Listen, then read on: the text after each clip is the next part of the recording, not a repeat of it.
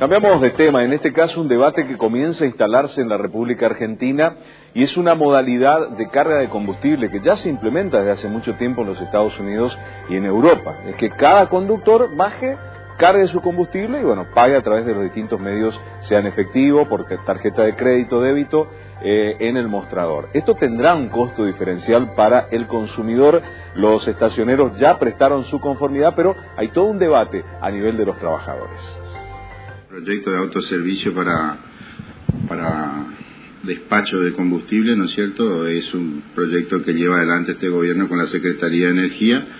Eh, demuestra a las claras el, nivel de prioridad que hoy tiene el gobierno en, relación al mercado laboral, ¿no es cierto?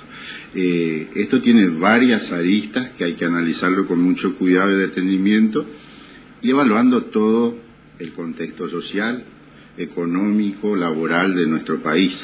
Eh, no es lo mismo Europa o Estados Unidos, sus realidades son diferentes y ponerlo en práctica eso hoy atenta en principio contra las fuentes laborales. Por otro lado, desde nuestra organización gremial eh, ya ha habido eh, proyectos o situaciones como la provincia de Buenos Aires, que está expresamente prohibido por ley, el despacho, el autoservicio de combustible.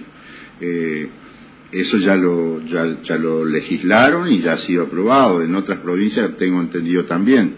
Desde ya que nos oponemos, entendemos que es eh, un paso más errado del, del gobierno nacional eh, en, en, esta situación de crisis que vive el país, con una inflación altísima, con, con caída de los puestos de trabajo todos los días y son medidas que lejos de fomentar nuestra actividad o cualquier actividad productiva o de servicio en este caso, eh, va en contra de las fuentes laborales y fuentes eh, que son encima de pequeña y mediana empresas que son las que otorgan en este caso las fuentes que tenemos de trabajo hasta ahora.